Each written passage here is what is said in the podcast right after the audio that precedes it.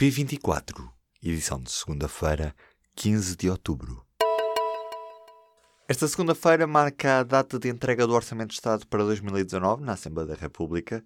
Para já, na hora da gravação desta edição, conhecem-se várias medidas. Vamos a elas. Aumento extraordinário de 10 euros nas pensões já em janeiro, a dispensa do pagamento especial por conta, manuais escolares gratuitos durante toda a escolaridade obrigatória, a propina máxima fixada para licenciaturas e mestrados integrados em 856 euros por ano letivo, um passo único para as áreas metropolitanas, um desconto no IRS para os imigrantes que regressarem a Portugal e o fim da isenção do IVA para artistas tauromáquicos. A lista completa está em atualização ao longo do dia no site do Público. João Galamba é o novo secretário de Estado de Energia. O deputado socialista assume a pasta deixada vaga por Jorge Seguro Sanches. Galamba vai ficar sob tutela do Ministro do Ambiente depois da pasta da Energia ter passado para esse ministério.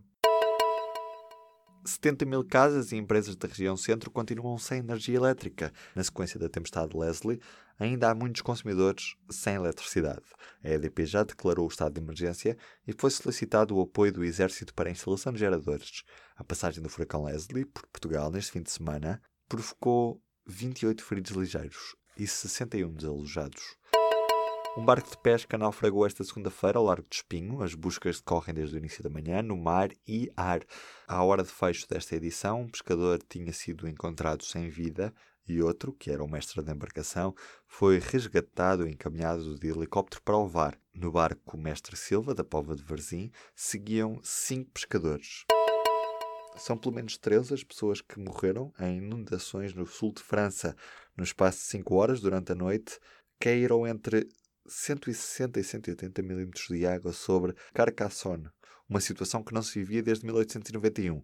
Na prática, choveu em poucas horas, o que costuma chover durante meio ano.